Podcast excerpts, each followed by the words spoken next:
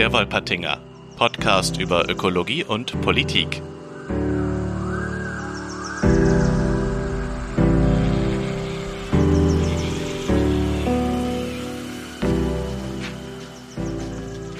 Hi Felix. Hallo Jan, na, wie geht's? Oh, gut, kann ich klagen. Hallo Hörerinnen, hallo Hörer. Herzlich willkommen zur zweiten Folge von Der Wolpertinger. Wir haben es geschafft. Huh. Vielen Dank für das viele schöne Feedback, das wir zur ersten Folge bekommen haben.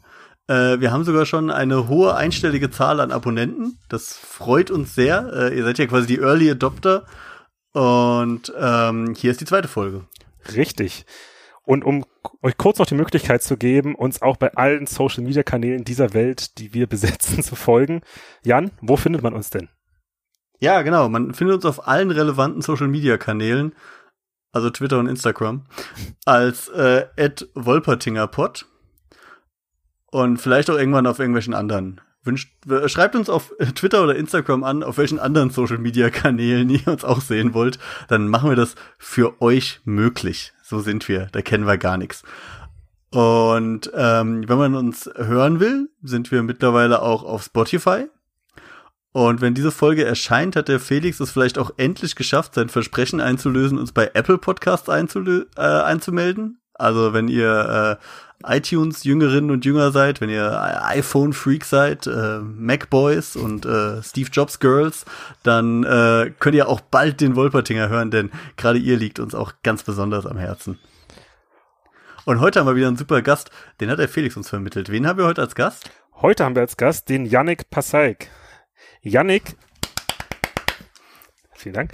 Yannick ist für den sogenannten FARN aktiv. Das ist die Fachstelle Radikalisierungsprävention und Engagement im Naturschutz. Die findet ihr auf www.nf-farn.de und die Damen und Herren von FARN sind, bewegen sich in diesem Spannungsfeld zwischen Rechtsradikalismus und Naturschutz, Aufklärungsarbeit, Weiterbildung von Multiplikatorinnen und die Idee dieses Podcasts ist tatsächlich bei einem dieser Fahnenwochenenden entstanden, bei dem ich nämlich vor einigen Wochen in Bielefeld teilgenommen habe, den Yannick da kennengelernt habe und ihn einfach mal gefragt hat, ob er Lust hat, uns einfach mal einen Einblick in diese Szene zu geben. Und das hat er hiermit getan und das freut mich sehr, dass wir damit den, einen guten Überblick über dieses Spannungsfeld geben können.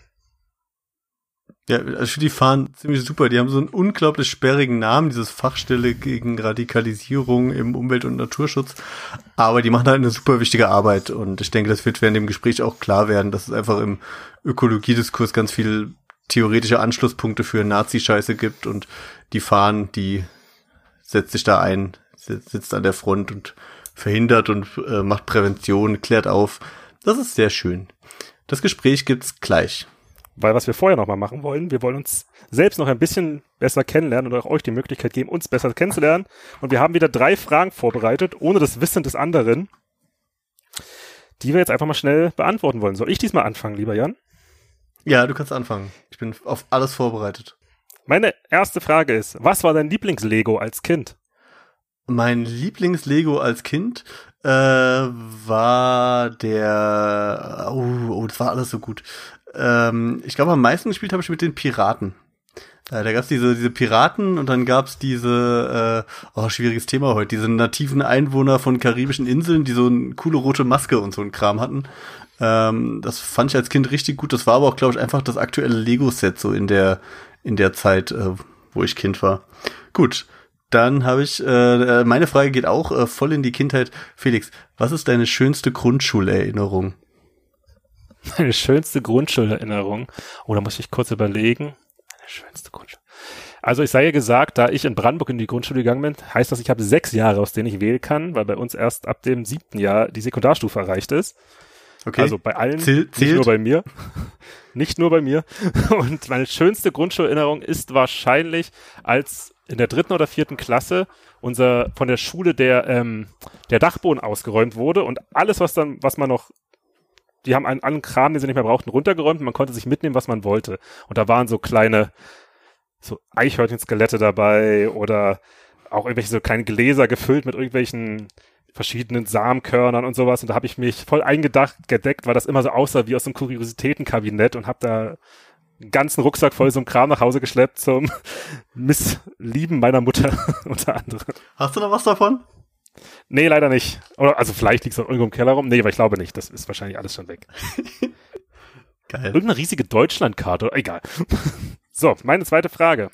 Lieber Jan, du stehst jetzt am bestmöglichen Eiscafé deines Vertrauens draußen und möchtest drei Kugeln haben. Welche drei Eiskugeln würdest du jetzt nehmen?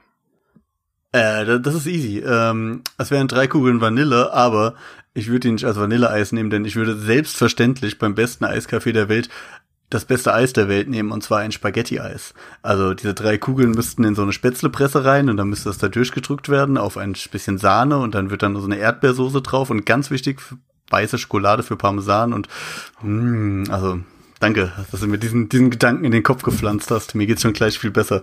Bei dieser Affenhitze ist es unglaublich eklig heiß hier. Okay, dann äh, für dich äh, relativ einfache Frage. Ähm, das beste Musikinstrument das du nicht spielen kannst und von dem du auch niemanden kennst, der es spielen kann, ist? ich kenne sehr viele Musikerinnen. Oh, jetzt muss ich kurz überlegen, was das beste Musik, was ich nicht spielen kann, aber auch niemand spielen kann, den ich kenne. Mm, das ist schwer. Ich überlege gerade, ob es irgend... Ich kenne niemanden, der eine Harfe spielt. Glaube ich. Okay. Also dann geht's nicht. Was? Ich kenne niemanden, der eine Harfe spielt. Ah, du kennst niemanden? Nee. Entschuldigung, ich habe verstanden, ich kenne jemanden. Nee, nee, okay, ich kenne niemanden, der die Harfe spielt. Ergo sage ich die Harfe, weil das hat diese himmlischen Klänge, die haben doch was Erhebendes und Ätherisches. So, meine letzte Frage, lieber Jan. Welche Ausstellung würde dich sofort ins Museum ziehen?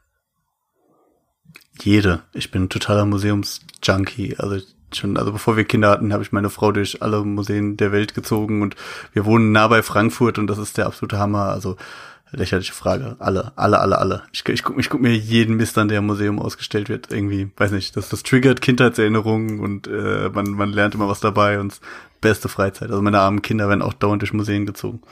Ähm, okay, dann jetzt, äh, Felix, die alles entscheidende Frage. Wenn du jetzt falsch antwortest, ist auch das Podcast-Projekt vorbei. Äh, die beste Seite bei Warcraft 3 ist. Oh, das ist schwer. Also ich, ich bin dann immer bei sowas, die Menschen. Sorry, ich glaube, ich bleibe bei der Allianz. Die Menschen haben mich einfach, ich mag die Zwergen, Sniper-Schützen, ich mag die Elfen, Zauberer und so weiter. Obwohl mein Herz auch weiter immer wahrscheinlich für die Untoten schlagen wird, trotz alledem. Aber doch, ich bleibe bei den Menschen. Bei der, die Allianz, das sind nicht nur die Menschen. Ja, enttäuschend. Habe ich nicht anders erwartet. Okay, gut. Dann äh, nach diesem kleinen Downer äh, leiten wir jetzt direkt über in unser Gespräch mit Yannick Passaik und äh, danach geht ihr auf Instagram, geht auf Twitter und folgt at Wolpertingerpod. Wir sehen uns und dann können wir über die Sendung reden. Ciao!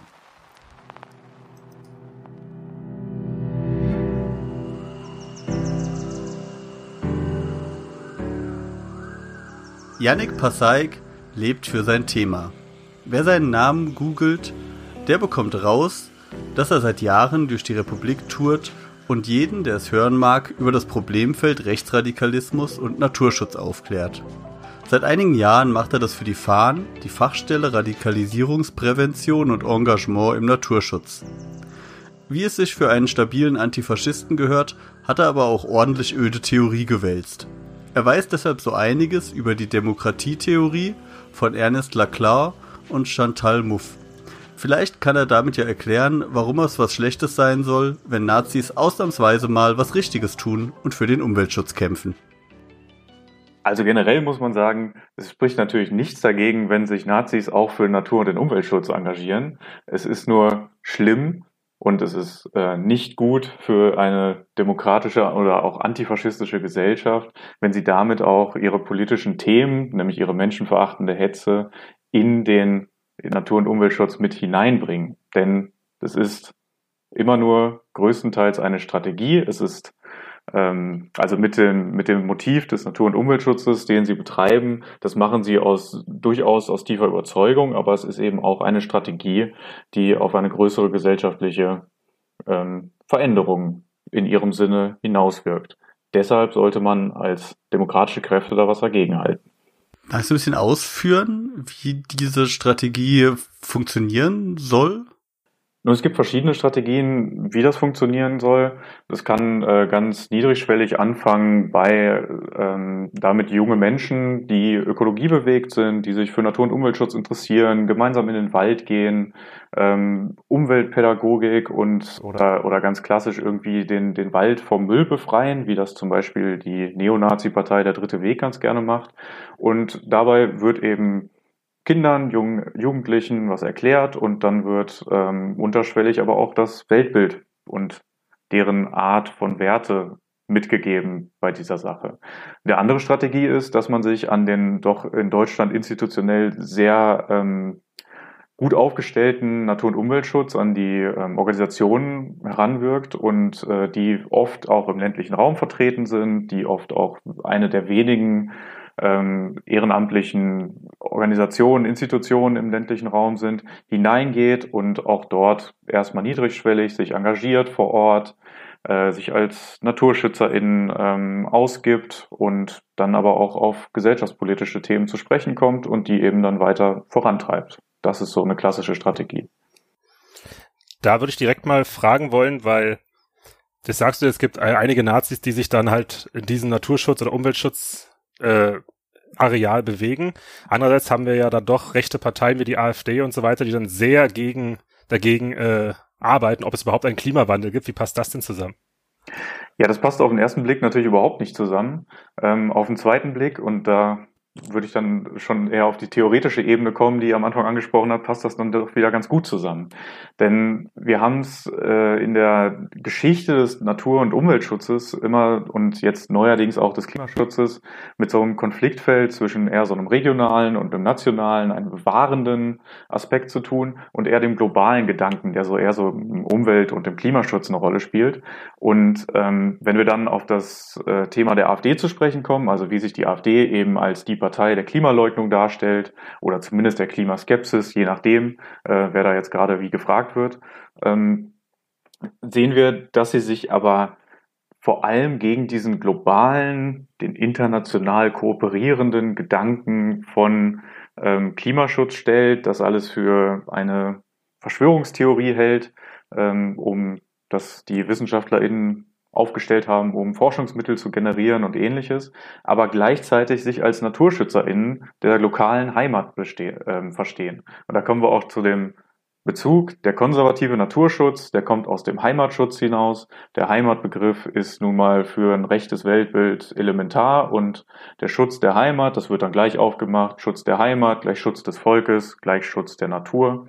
Und an dieser Stelle ähm, bewegt sich die AfD durchaus auf einem schmalen Grad, weil wie man aus einem demokratischen Natur- und Umweltschutzverständnis eher sagen würde, geht Naturschutz und Klimaschutz Hand in Hand und muss sich nicht widersprechen.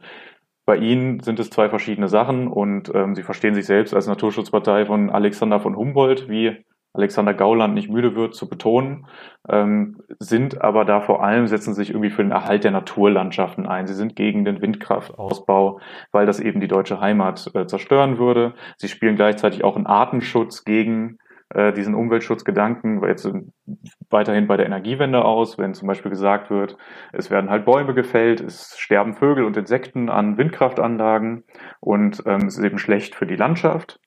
Und das sind äh, durchaus Natur legitime Naturschutzargumente, die ja auch in anderen Kreisen ähm, äh, oder die ja auch die ja legitim ähm, geäußert werden können.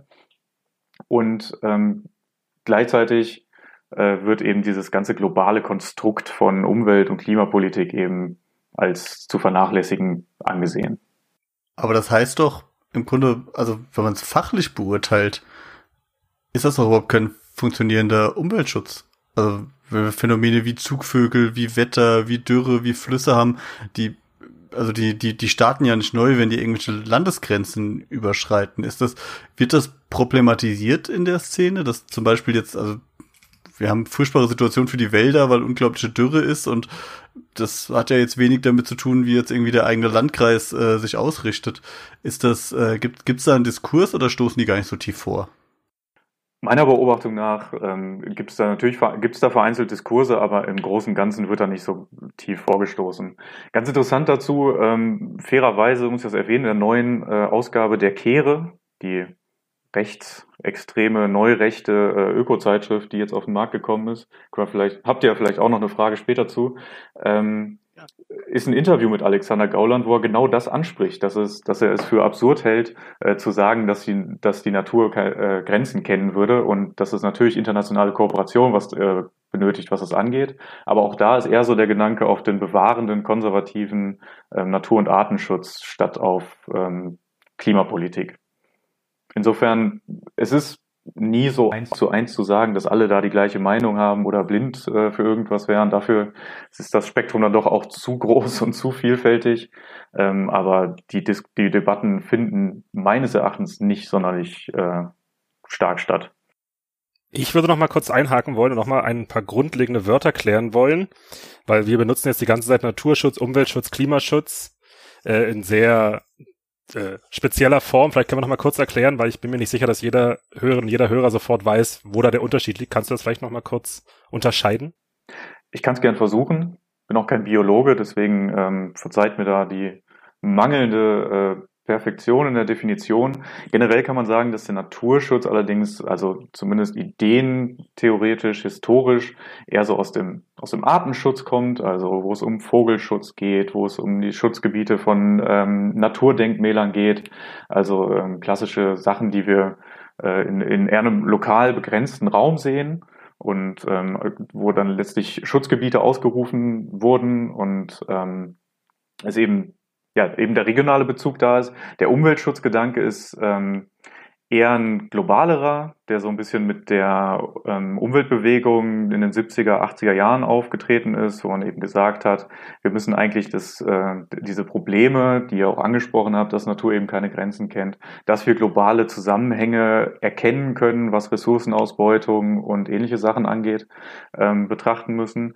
Und in den Umweltschutzgedanken ist halt nicht so, ähm, spielen dann eben auch Sachen wie eine Energiewende hinein, dass man sich darüber Gedanken macht. Und letztlich würde ich den Klimaschutz als Teil dieses Umweltschutzes ähm, ansiedeln. Wobei da, da natürlich der ähm, Fokus sehr auf das Klima gelegt ist beim Klimaschutz und da andere Umweltsachen zum Beispiel auch wieder außen vor gelassen werden könnten, wenn man es eng definiert wo wir gerade bei der Definition von diesen Sachen sind, möchte ich gleich bei einem anderen Wort auch noch bleiben, was jetzt schon ein paar Mal gefallen ist und wahrscheinlich extrem wichtig ist in der ganzen Gespräch. Wie wird denn in der Szene Heimat definiert oder wie sehen denn die Rechten da diesen Heimatbegriff? Ja, Heimat wird äh, definiert als das Stück Land, wo das deutsche Volk heimisch ist. Also das ist ein, äh, ein sehr geodeterministischer Begriff. Also es wird wirklich, ähm, das bedeutet, dass Volk oder der Mensch, der irgendwo geboren ist, äh, kommt auch mal ganz darauf an, mit wem man da redet, ist quasi per Geburt an ein Stück Land gebunden. Das ähm, hieß früher mal Blut- und Bodenideologie äh, bei den Nationalsozialisten.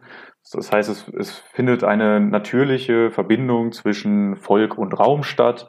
Und ähm, an diese ist man eben deterministisch. Das heißt, es ist, ähm, man, man, man ist da per Schicksal dran gebunden und man ist durch dieses Schicksal, an das man gebunden ist und an das auch geglaubt wird, auch ökologisch daran gebunden. Das heißt, diese Heimat wird einerseits eben als das, wo sich jetzt in dem Fall nun mal das deutsche Volk findet und wo es dran gebunden ist, äh, auffällt und wo das deutsche Volk auch gestalten können soll, wie es aussieht und ähm, wie es sich entwickelt, aber eben gleichzeitig auch die Natur dort schützen muss, was Teil als Schutz dieser Heimat ist.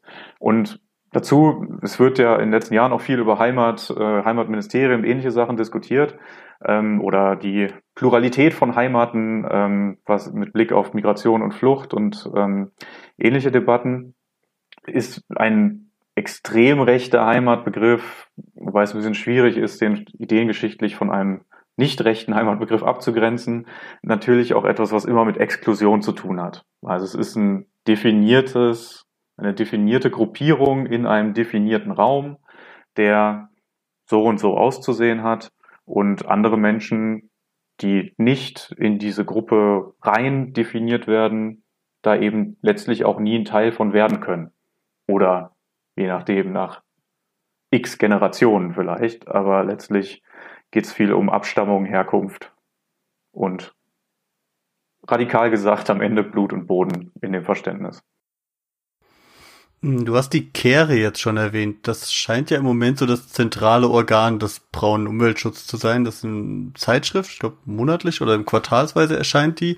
Und äh, ich habe da mal reingeguckt, die gibt's ja online und fand das erstmal ziemlich beeindruckend, weil ich arbeite in einem Verlag, der Zeitschriften macht, dass das handwerklich relativ professionell ist. Also man muss ja, um so Zeitschriften zu machen, das, das ist ja jetzt was anderes als Blocken und ich so andere Nazi-Zeitschriften, die habe ich jetzt eher so als so so so Fanzines irgendwie erlebt, die von vorne bis hinten krützig sind, die haben ein richtiges Layout, äh, das da, da scheint ein echter Verlag hinter zu stehen. Da braucht man ja ein relativ großes Backbone, man braucht Geschäftsführer, man braucht Kapital, man muss eine Anzeigenabteilung haben, wenn man damit irgendwie Geld verdienen will oder so. Ähm, Kannst du da ein bisschen was zu dem Hintergrund erzählen, wie wieder aus dem Nichts so ein super braunes Ökomagazin entstehen kann? Verdienen die Geld damit? Ja, ob sie Geld damit verdienen, das kann ich nicht sagen. Diesen Einblick habe ich nicht. Ich weiß, dass da ein paar Journalisten dran sind, da jetzt noch weiter zu recherchieren, aber ähm, da ist mir bisher nichts weiter zu bekannt. Aber ich teile diese, diese Auffassung, das ist schon sehr professionell gemacht und ähm, das ist schon, äh, da, da wird Geld in die Hand genommen, um das herzustellen. Aber wo kommt das her? Das ist, ähm, das ist schon relativ klar, dass dieses Projekt, also das wird über den Eukos Verlag ähm, vertrieben, der wurde neu gegründet. Der Eukos Verlag sitzt in Dresden und zwar in Dresden in einem Haus, in einer Immobilie, was die Identitäre Bewegung angemietet hat vor einiger Zeit und äh, das mit Hilfe von Geldern des neurechten Vereins ein Prozent für unser Land. Und ähm, ein Prozent für unser Land ist eben ein Verein, der Gelder sammelt für neurechte Kampagnen. Deren ähm, Geschäftsführer Philipp Stein ist äh, schon seit Jahren einer der führenden neurechten Ökologen, würde ich mal sagen. Ähm, und da sind auch die Verbindungen zum Institut für Staatspolitik um Götz Kubitschek dann auch sehr nah. Genauso wie der ähm, Chefredakteur der Kehre, Jonas Schick, auch ein ehemaliger identitären Kader, ehemaliger Mitarbeiter der AfD, ähm, ein gleichzeitig auch Stammautor bei der Sezession des Instituts für Staatspolitik ist. Also wir sehen, wir bewegen uns da genau in diesen Kreisen dieser, dieser neurechten ähm, Zentralen, würde ich mal sagen. Und äh, daher verwundert es nicht, dass dort Geld und auch Know-how da ist, ähm, wie so eine Zeitschrift aufgezogen wird. Dazu muss man aber auch sagen, es gab, ähm, bevor die Kehre jetzt rauskam, also die füllt so ein bisschen eine Lücke. Vorher gab es die Umwelt und Aktiv, die eher so aus dem NPD-Umfeld herausgegeben wurde, die ähm, 13 Jahre erschienen ist. Das war auch schon ein Hochglanzmagazin. Also auch das war jetzt nicht, ähm, es war jetzt nicht ganz so schick, würde ich mal sagen, aber auch von der Aufmachung her jetzt auch nicht, ähm, wie du schon erwähntest, ein Selfmade Fernsehen oder ähnliches. Also da wurde, da wird schon Wert drauf gelegt, dass es auch vernünftig ankommt, aussieht und man eben auch in bürgerliche Kreise damit hineinwirken kann. Da wollte ich gerade nachfragen, genau, von diesem, also Vorgänger ist, glaube ich, zu viel gesagt, aber das vorangegangene Projekt, also Umwelt und Aktiv war das, glaube ich. Ähm, kannst du da ein bisschen was zu erzählen, was, wo, wo das herkam, aus welchen Strukturen das raus ist und ob es da doch irgendwie Kontinuitäten dann vielleicht auch gibt hin zu dieser Kehre? Entschuldigung, gerade mein Telefon hat hier gerade geklingelt. Ähm, kannst du vielleicht die Frage nochmal wiederholen und ich weiß auch nicht, ob das jetzt äh, mit drauf ist. Ja, klar, äh, kein Thema. Ähm, genau, über das Vorgängermagazin, aber mit der Umwelt und Aktiv hieß es, ne? Genau. Über das Vorgängermagazin Umwelt und Aktiv habe ich auch schon gelesen. Ähm, kannst du uns ein bisschen erzählen, wo das herkam und welche Kontinuitäten es da zu der Kehre hingibt? Ja, das Vorgängermagazin Umwelt und Aktiv, das äh, wurde von einem Verein in Bayern herausgegeben, der sich Midgard e.V. nannte. Also es war so ein Mitgliedermagazin, ähm, das auch vierteljährlich erschienen ist. Und äh, nach einigen Recherchen ist dann herausgekommen, dass da viele Leute unter äh, Pseudonym geschrieben haben und dass dieser Verein aber letztlich von ähm, NPD-Mitgliedern oder ehemaligen NPD-Mitgliedern äh, geleitet wurde wird. Das weiß ich gerade nicht ganz genau, inwiefern dieser Verein noch besteht. Die haben, wurden dann nach Recherchen, vor allem von Andreas Speit, ähm, auch äh, mehr und mehr in den bayerischen Verfassungsschutzbericht aufgenommen. Das hat ihnen das Leben und die Existenz ein bisschen schwerer gemacht, ähm, da sie auch durch, aber auch durch viele Workshops, mediale Berichterstattung und eben eine, würde ich sagen, größere Aufmerksamkeit in der Ökoszene für dieses Thema ähm, es doch schwieriger gehabt haben. Ähm, weitere äh, Mitglieder zu bekommen, das Exemp äh, weitere Exemplare zu verkaufen. Dann haben sie zumindest äh, gesagt, sie stellen es jetzt ein, haben dort angekündigt, dass es dafür ein neues Projekt geben sollte und ähm, auf eben genau die Webseite verwiesen, unter der letztlich heute die Kehre zu erreichen ist, wo es nämlich um ähm, Oikos schon ging und äh, dieser Oikos, also die Lehre vom Haushalt, dieser Gedanke, der findet sich auch ja in dem, äh, in dem Editorial der Kehre wieder. Insofern kann ich eins zu eins sagen, ob das jetzt die gleichen, äh, ob da eine Absprache stattgefunden hat. Ähm, die einen stellen sich ein und die anderen übernehmen das Ganze jetzt. Aber der Verdacht äh, liegt da schon nahe, dass das jetzt nicht von ungefähr kam. Hm, du hast erwähnt, dass die Kehre so aus diesem identitären Kontext rauskommt. Und die Identitären, die sind ja in den letzten Jahren ist es immer deutlicher geworden, vor allem ziemlicher Scheinriese. Also die können einen riesen Medienlärm machen, die können total groß wirken, aber am Ende, also die bringen bei Demonstrationen nicht viele Leute auf die Straße, die Aktionen sind die auch eher zurückhaltend, die sind ja vor allem eine, Propagandamaschine, so Schaumschläger, die sich als ganz große, gigantische Bewegung darstellen, die, was weiß ich, in Tirol die Grenze schützen oder sowas. Äh, in der Praxis ist dann gar nicht so viel dahinter. Ähm, können wir davon ausgehen, dass das bei der Kehre ähnlich ist? Also ein großes, schickes Magazin, das ganz viel mit Umweltschutz macht, dem aber nicht wirklich große Aktivität dahinter steht? Oder gibt's dahinter auch, ähm, ich sag mal, andere Tätigkeiten? Du hattest bei im Bezug zu Umwelt und Natur Workshops und sowas erwähnt. Ich, ich würde sagen, das ist ein bisschen früh, das jetzt zu beurteilen, ähm, was da noch alles hintersteht und was da noch kommt. Also ich würde sagen, klar, die machen sich immer größer, als sie sind. Da, diese Ansicht teile ich. Das wird da auch eine Rolle spielen. Und also äh, das wird da nicht anders sein.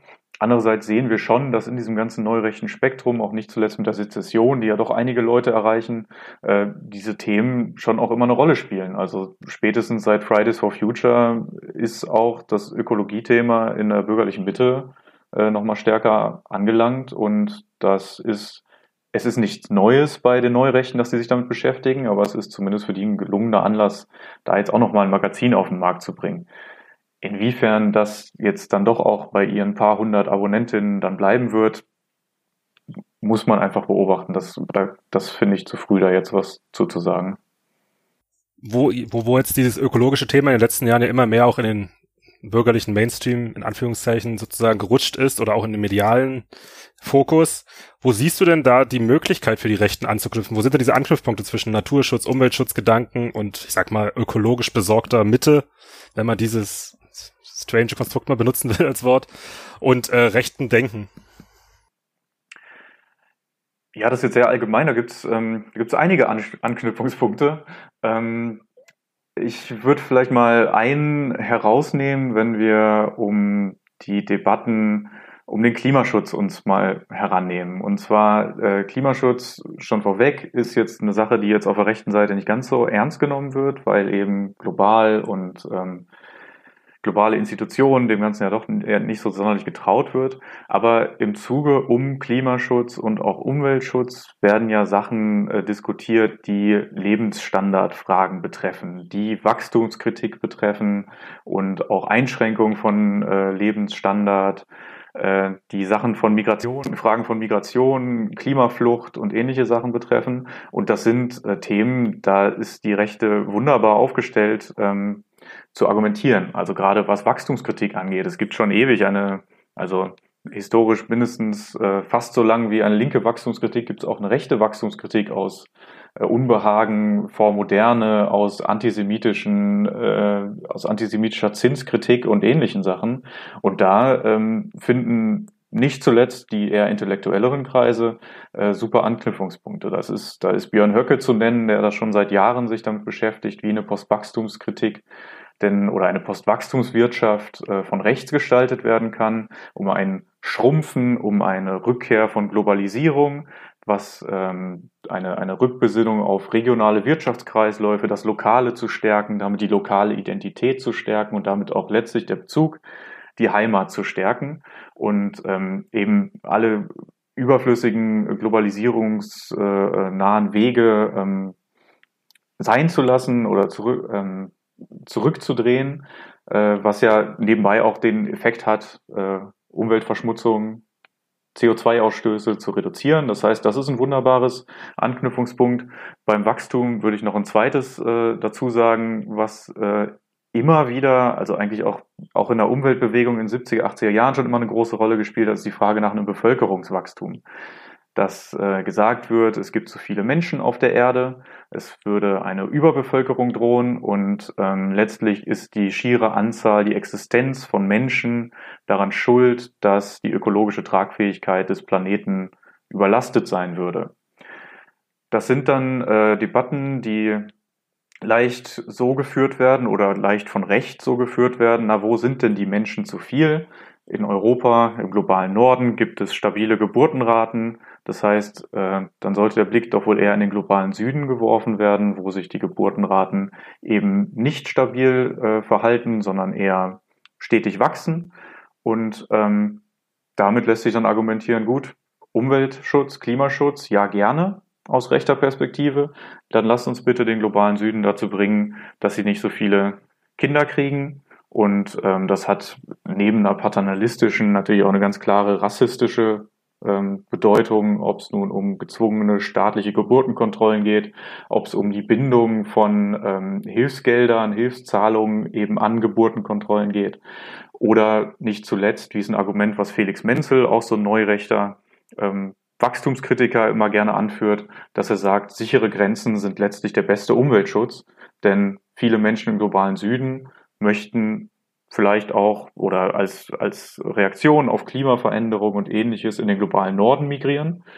Und wenn sie das tun, haben sie einen höheren Lebensstandard und verbrauchen damit mehr Ressourcen. Also wäre die logische Lösung, ähm, die Grenzen dicht, um die Umwelt und das Klima zu schützen. Also das sind so Argumente, die wir immer wieder finden und die, wenn ich noch einen kleinen Bezug zu unserer Bildungsarbeit da machen kann, die da auch durchaus kontrovers ähm, diskutiert werden, weil es erstmal nicht so verdächtig klingt. Also der Gedanke, es gibt viele Menschen, die verbrauchen viel und ähm, das macht die Umwelt kaputt, äh, der liegt vielleicht erstmal gar nicht so fern, wenn man oder wenn man ihn erstmal nur so formuliert. Und da muss man dann doch ähm, ein bisschen tiefer in die Materie gehen, Fragen von Umverteilung vielleicht mal nach vorne stellen und ähm, schauen, wieso denn da Anknüpfungspunkte sind.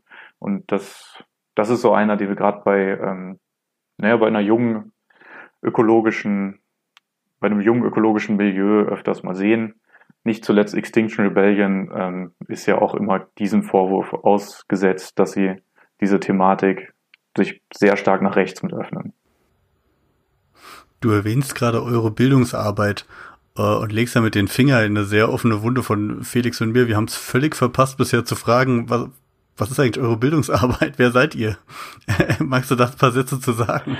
Ja, möchte ich sehr gerne. Ähm, wir äh, als Fahnen sind eine Stelle, die sich mit den Themen, über die wir jetzt schon die letzte Zeit, äh, die letzten Minuten viel geredet haben, auseinandersetzen. Also die äh, Verbindung von Natur- und Umweltschutz und menschenfeindlichen Ideologien, völkischem Gedankengut, sowohl historisch als auch aktuell aber eben gleichzeitig auch schauen, was gibt's so für Denkweisen im Mainstream Natur- und Umweltschutz, in dem institutionellen Natur- und Umweltschutz.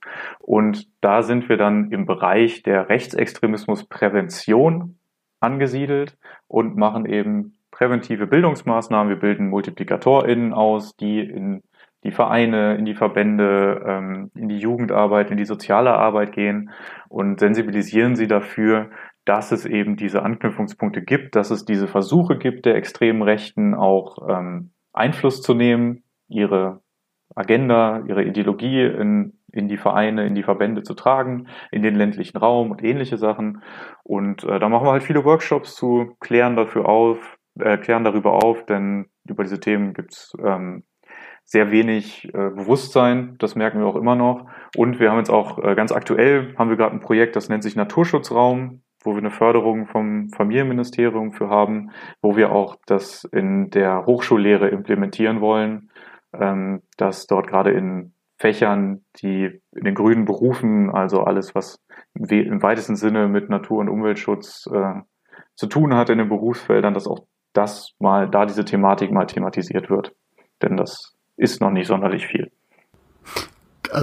Also da ist sicher viel Bildungsarbeit zu tun. Gleichzeitig habe ich ja den Eindruck, dass ähm, der aktive Naturschutz in Deutschland zu großen Teilen doch sehr schlecht Anschluss bietet für sowas. Also wenn ich gerade die, die Szene in Deutschland angucke, wenn ich mir hier so BUND, NABU-Gruppen, Greenpeace und so angucke und selbst, du hast Extinction Rebellion erwähnt, aber die deutsche Gruppe of Extinction Rebellion hat sich ja sehr früh von diesem britischen Gründer da distanziert. Die haben ja an ihrer Frontfigur uns ja Carola Rakete, die jetzt wirklich eine völlig äh, eindeutige äh, auch äh, ja, Aktivistin für, für Flüchtlinge und so ein Thema ist. Ich meine, die, die war ja die Kapitänin des Seenotrettungsbootes.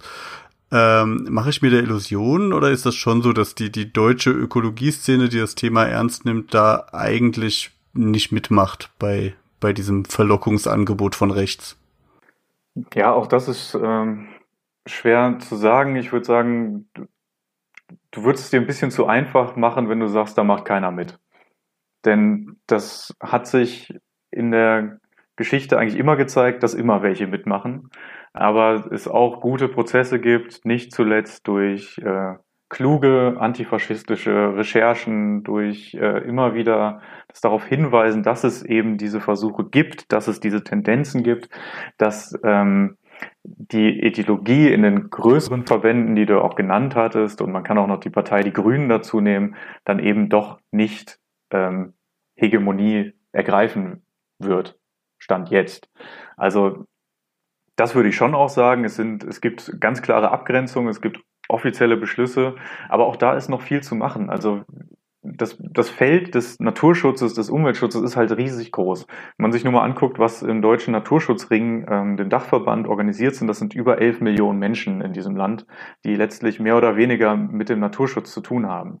Und da sind auch Jägervereinigungen dabei und da sind auch ähm, also da sind zum Beispiel Jägervereinigungen dabei und dann müssen wir uns auch noch den äh, Bereich, mit dem wir uns auch beschäftigen, des ökologischen Landbaus zum Beispiel anschauen. Also das sind auch alles ökologisch orientierte Anbauverbände, was in diese ganzen äh, Biobetriebe und so weiter reingeht. Und die haben alle immer wieder ähm, damit zu tun, dass sie rechtsextreme Mitglieder haben, dass Leute versuchen, da ihre Ideologie hineinzubringen, ob es nun ein Blut- und Bodengedanke ist, ob es ein diffuses, esoterisch aufgeladenes Weltbild ist, wo, wo sich antisemitische Verschwörungsmythen drin wiederfinden. Ähm, das ist schon sehr breit. Es passiert viel, das muss ich auch sagen. Ähm, so zum Beispiel für diese ähm, Anbaubetriebe, da wird viel hingeguckt. Viel hat meines, meiner Erkenntnis nach, ich bin jetzt natürlich auch nicht so alt, ähm, aber auch viel damit zu tun, seit die AfD im Bundestag ist, äh, dass da Bewegung ist und sich Verbände, die sich sonst vielleicht gesellschaftspolitisch jetzt nicht so stark äußern, sagen, da wollen wir uns aber jetzt doch ganz gerne mal abgrenzen. Und eben auch in diesem Bereich genauer hingeguckt wird, was haben wir eigentlich für Mitglieder da bei uns und was hatten diese schwarz-weiß-rote Fahne da im Hof zu tun oder ähnliche Sachen. Hm, hast du einen praktischen Tipp, wenn jetzt in, was weiß ich, bei uns in der Naturfreunde-Jugendgruppe äh, käme jetzt theoretisch äh, ein junger Mensch, äh, der fiktive äh, Arne, 13 Jahre alt, und sagt, er will gern mitmachen, er ist total für Umweltschutz und so. Und dann fängt er an, äh, diese ganze Geschichte abzuspulen mit, was weiß ich, also Geburtenkontrolle in Afrika würde ja irgendwie helfen und Grenzen zu und so retten wir doch die Umwelt. Ähm, jetzt du als quasi Präventionsprofi, wie geht man gerade mit jungen Menschen um, die äh, die da aus vermeintlich gut meinend auf einem schwierigen Weg äh, offensichtlich sind? Naja, erstmal das Gespräch suchen. Also das müsste da, es kommt natürlich immer ganz auf den Kontext an, in welchem, äh, welchem Rahmen er das jetzt äußert, ob auf einer öffentlichen Veranstaltung oder bei einem Ausflug, wie auch immer. Also wichtig ist immer, gerade bei jungen Menschen, das Gespräch suchen und vor allem die Aussage von der Person zu trennen. Und äh, in diesem Gespräch wird sich dann ja auch, glaube ich, relativ schnell oder sollte man davon ausgehen, dass sich relativ schnell herausstellt, ob da eine, ein ideologisches Weltbild hintersteht, was aus dem Elternhaus, aus dem Freundeskreis, wo auch immer ähm, herkommt. Dann gibt es da Indikatoren für? Entschuldigung. Gibt es da Indikatoren, wo, woran man das so ein bisschen erkennen kann, äh, inwiefern da jemand ideologisch unterwegs ist? Ich würde sagen, ein Indikator, ein Indikator dafür ist, äh, wenn da doch äh, sehr starke ideologische Versatzstücke eine Rolle spielen, die sich so ähm, nicht erklären lassen, äh, wenn, also, oder, ja, lass mich anders sagen. Also, wenn so wirklich ideologische Versatzstücke eine Rolle spielen, die ganz klar aus der rechtsextremen Szene kommen. Also, wenn die Person irgendwie anfängt und erzählt, dass Deutschland sich im Kriegszustand befindet und keinen Friedensvertrag hat, dann ist das eher ein Hinweis darauf, dass da doch eine ideologische ähm, ein ideologisches Bild dahinter steht, als äh, wenn gesagt wird, erstmal ja, aber es ist doch logisch, dass es zu viele Menschen auf der Welt sind. Also das, da, da würde ich unterscheiden.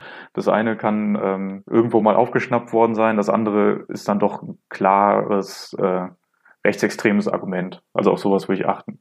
Und ansonsten zum Umgang damit, ja, das Gespräch suchen, Aussage von ähm, Person trennen und äh, diskutieren, sofern es geht, wenn die Person damit ähm, oder also wenn die Person äh, das sich darauf einlässt, darüber zu diskutieren, dann ist das natürlich eine gute Sache. Wenn es da nichts bringt, dann äh, muss man aber auch konsequent sagen, dass es im Verband wie Naturfreunde Jugend für sowas dann aber eben auch, also dass er da keine Zukunft hat. Ich möchte auch mal beim kleinen Arne kurz bleiben, weil wenn Arne jetzt zum Beispiel noch nicht ideologisch von rechts äh, äh, verseucht ist, sondern beispielsweise gerne bei Fridays for Futures mitläuft und so weiter, wie wurde denn in der rechten Szene diese ganzen, diese ja doch schon Massenbewegung von jungen Leuten wahrgenommen? War das als Chance oder war das direkt als eine Gefahr für die eigene Agenda gesehen? Auch das kann ich jetzt nicht allgemein beantworten. Da gibt es sehr viele verschiedene Reaktionen drauf. Ich kann vielleicht mal irgendwie zwei oder drei äh, skizzieren. Also wir haben einerseits eine klare Ablehnung. Das ist aus dem eher antiökologischen und ähm, dann doch aber Naturschutz antiökologischen, dieses bisschen diffuse AfD, äh, Klimaleugnungsmilieu und auch die Compact ähm, hat ja auch diese äh, neurechte Zeitschrift, die hat ja auch ganz stark immer wieder bis heute gegen die Grünen und ähm, gegen Fridays for Future gehetzt ähm, mit sexistischen und ableistischen ähm, Beleidigungen gegen Greta Thunberg zu, nicht zuletzt. Und ähm, die finden das furchtbar, dass sich junge Menschen auf die Straße stellen und den Alten sagen wollen, dass sie kein Diesel mehr fahren sollen. Also das ist so das Narrativ da. Ähm, dann gibt's aber auch auf der anderen Seite, wenn man sich wieder die, naja, die, das ums Institut für Staatspolitik das anguckt oder auch die Identitären, ähm, da gibt's dann durchaus eher so die strategischen Äußerungen, wo man sich überlegt, ja, das ist schon beeindruckend, ähm, wie viele junge Menschen da auf die Straße gegangen wird. Vielleicht können wir da irgendwie ähm, anknüpfen dran. Und da auch Versuche gemacht wurden. Ähm, so zum Beispiel auch von, um dann wieder was anderes, die NPD, die fand das eigentlich auch gar nicht so schlecht. Die jungen Nationaldemokraten, also die, die Jugendbewegung, Jugendorganisation der NPD zum Beispiel, hat in einzelnen Fällen auch versucht, diese Demos, also da mitzulaufen und ihre eigenen Parolen dazu platzieren.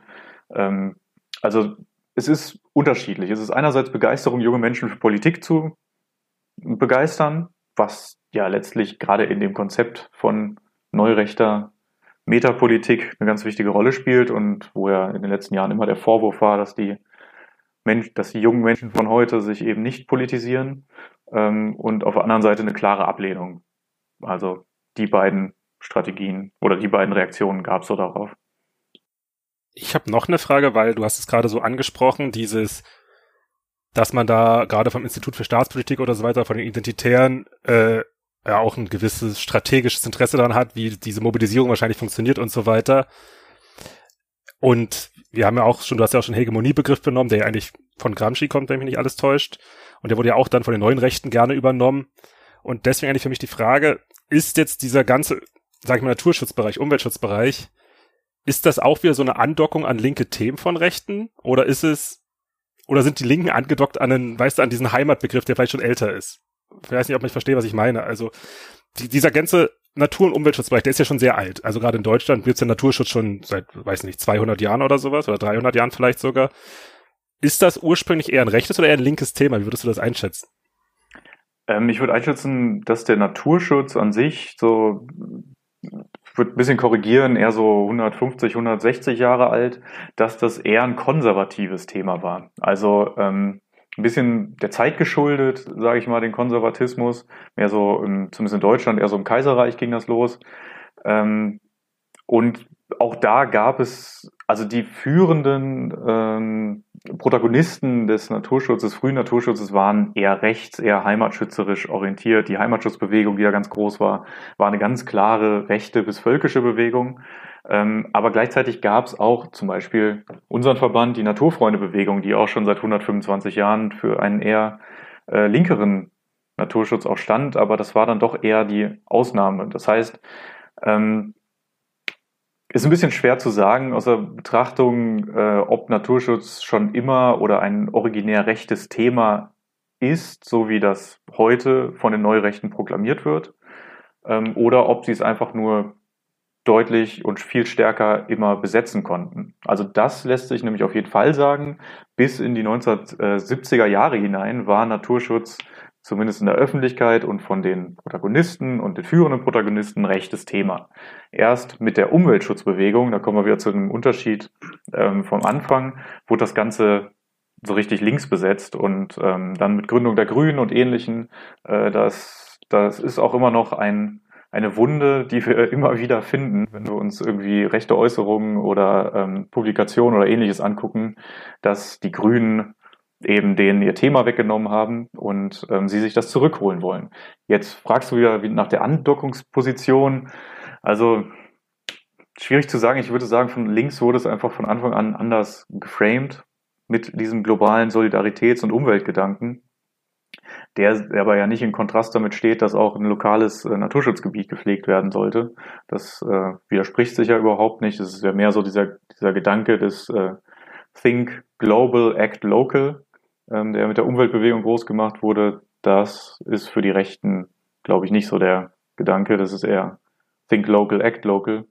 Und heute ist es wohl eher, zumindest für die, die den Klimawandel den menschengemachten Klimawandel akzeptieren und als gegeben nehmen, dass da von rechts ein bisschen an dieses Thema angedockt wird, weil es einfach prä-Corona das bestimmende Thema äh, der politischen Auseinandersetzung war. Hm, Radikalisierung ist ja nicht zwingend eine Einbahnstraße.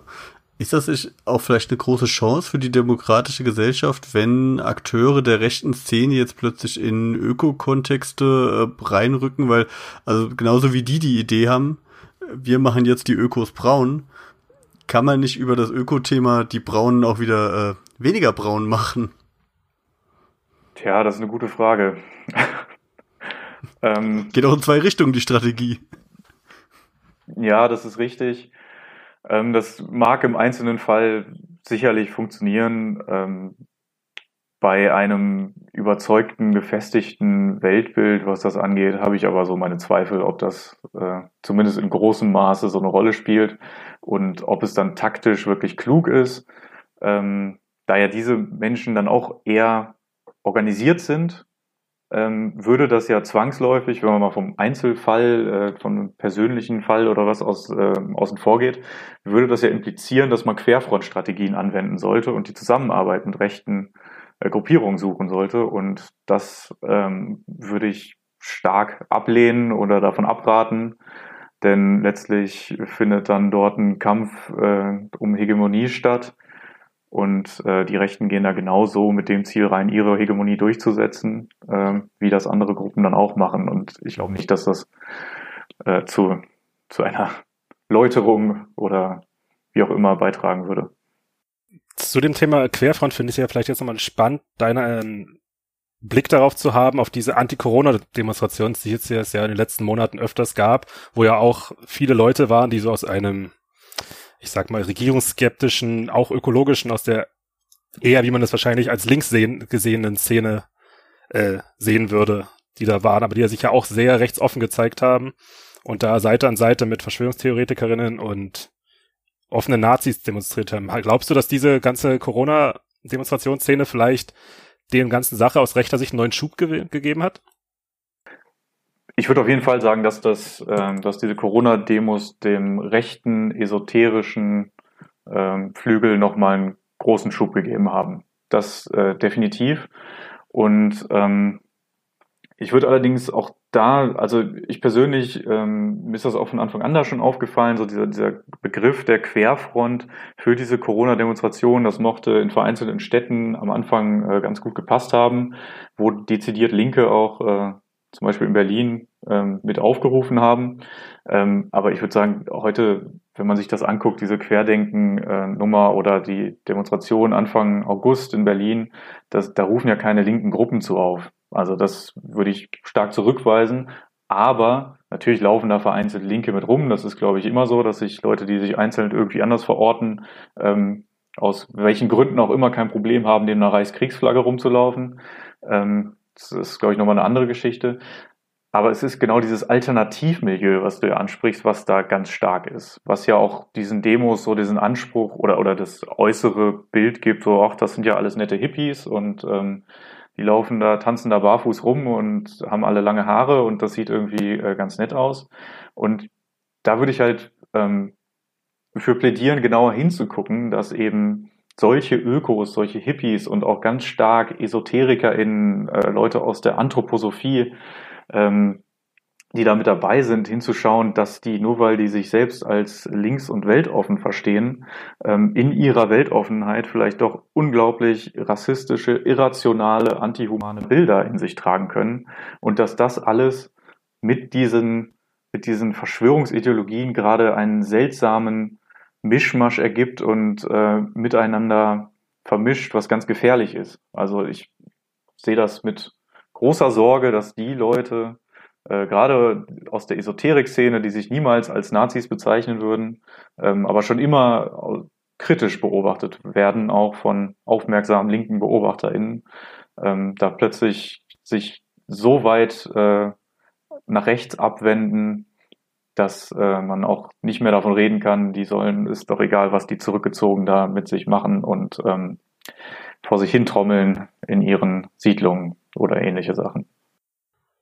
Aus dem Aspekt finde ich auch gerade die, ähm, die ist jetzt gerade die Tage wieder aufgeflammt, die Homöopathie-Debatte bei den Grünen so spannend, weil man sollte ja auch erstmal glauben, als ob jetzt irgendjemand äh, versucht, seine Krankheit mit nicht effektiven Zuckerkugeln zu heilen, ist ja erstmal egal, aber die Gefahr ist ja immer, dass das ein Einfallstor für Pseudowissenschaft und antiaufklärerische Gedanken ist, wo man dann auch ganz, ganz andere äh, Basics der Vernunft äh, über Bord werfen kann. Ja, definitiv. Also das ist ja teilweise auch ein ähnliches Milieu, sage ich mal. Ich würde noch mal fragen wollen, weil es ging jetzt ja oft darum, dass gerade die in der, aktu in der aktuellen rechten Szene viel Klimawandelleugnung stattfindet. Gibt es denn namhafte Stimmen aus dieser Szene, die, ich sag mal, mit der, äh, den Klimawandel als menschgemacht ansehen und dagegen vorgehen? Oder ist das tatsächlich ein Alleinstellungsmerkmal der Szene, dass das, der Klimawandel ist entweder nicht menschengemacht oder findet gar nicht statt? Oder gibt es tatsächlich jemand, der sagt, ja, nee, es gibt den Klimawandel, der ist für Menschen gemacht? Ja, da würde mir jetzt ganz äh, spontan Martin Sellner einfallen. Der sagt ganz eindeutig, also inzwischen äh, findet man das nicht mehr, er wurde ja gedeplatformt, wie man so schön sagt, von den äh, sozialen Medien verdrängt, glücklicherweise. Ähm, aber der hat ein Video direkt nach der ähm, Wahlen zum Europaparlament, wo er die Grünen ziemlich stark waren, wo er das Klimathema eine entscheidende Rolle gespielt hat, hat er ein Video veröffentlicht und äh, sich ganz deutlich dazu bekannt, dass er an den menschengemachten Klimawandel glaubt, dass er daran glaubt oder, oder dass es nicht zu leugnen sei, dass eben diese, dass die Ressourcenausbeutung, dass es mit dem menschlichen, mit der Industrie, mit dem Wachstum und ähnlichen Sachen zu tun hat. Und ähm, weiß aber auch ganz genau in dem Video, dass er sich da zur Debatte stellt und äh, weist darauf hin, dass das keine Mehrheitsmeinung bei den Identitären ist, aber es doch bitte diskutiert werden sollte.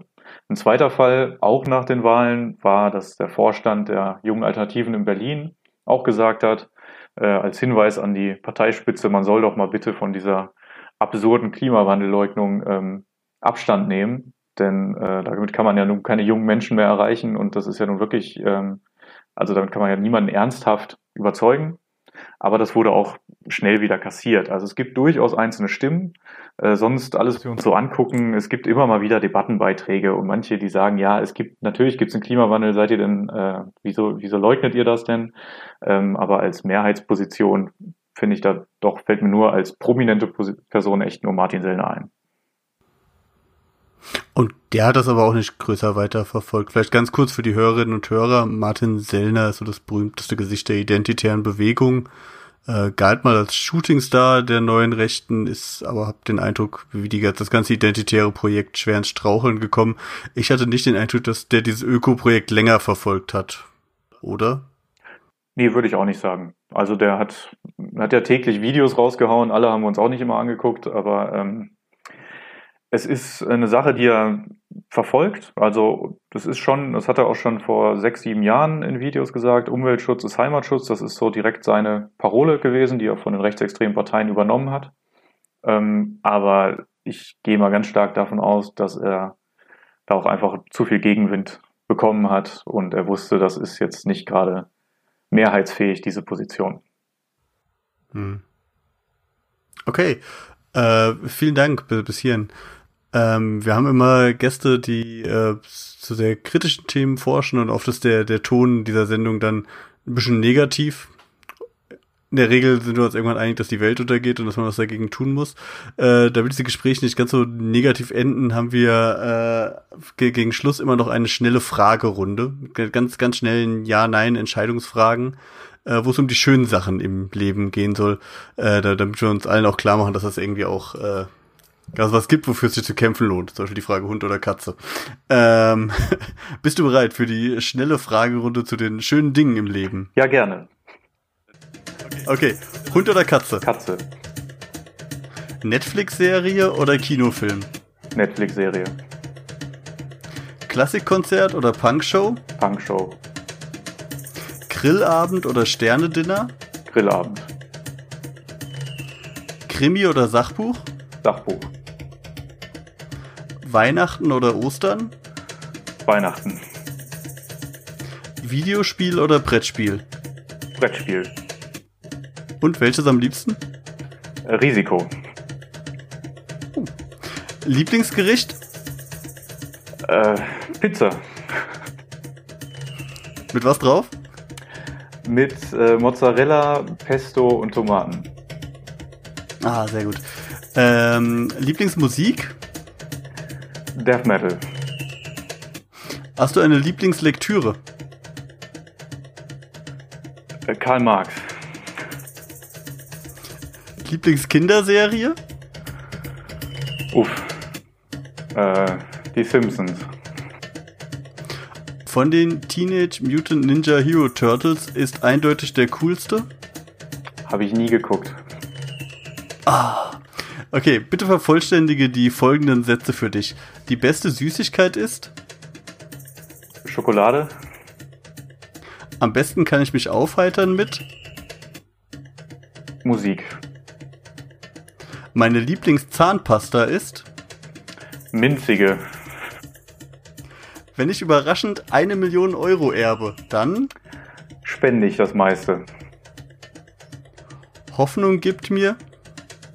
Gespräche wie diese hier. Meine Guilty Pleasure ist? Äh, da muss ich gerade überlegen. Die Frage muss man rausnehmen, da muss jeder lange überlegen. Äh, wenn, wenn du zunächst kommst, sagst du einfach weiter. Weiter. Okay, letzte Frage. Die NASA ruft an. Sie braucht auf der Raumstation ISS dringend einen Experten für Radikalisierung im Umwelt- und Naturschutz und sie haben dich ausgesucht. Sie wollen dich heute noch zum Astronautentraining nach Nevada fliegen, um relativ schnell hoch, äh, um dich relativ schnell in die Rakete setzen zu können. Was packst du ein? Ähm, ich packe mir ein paar gute Bücher ein, ein paar gute Filme, denn ich glaube nicht, dass ich da oben irgendwas Sinnvolles sonst machen kann. Okay, super, vielen Dank. Äh, prima. Äh, hast auch gleich schon den, den, die Überleitung zum Abschluss äh, gegeben. Wir haben nämlich vor, wir, wir bauen eine Bibliothek auf, Felix und ich, die Wolpertinger Bibliothek.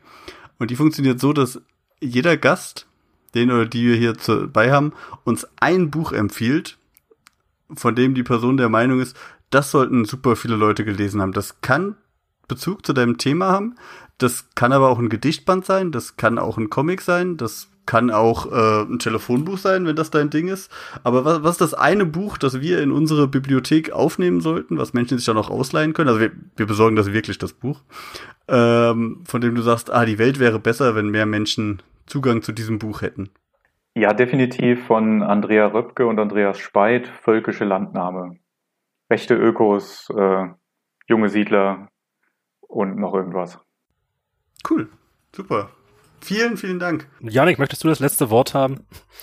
Ähm, gerne. Wir haben jetzt viel Negatives gesagt äh, oder uns über nicht so schöne Themen unterhalten. Dennoch äh, möchte ich gerne alle, die sich für Natur- und Umweltschutz, für die ökologischen Belange unseres Planeten einsetzen, weiter zu ermutigen, das zu tun, denn es lohnt sich und mit ein bisschen Achtung darauf was man so, so von sich gibt und was andere Menschen so von sich geben, dann ist das auch, kann das ein wunderbare, empowernde, äh, ein wunderbar empowerndes Erlebnis sein.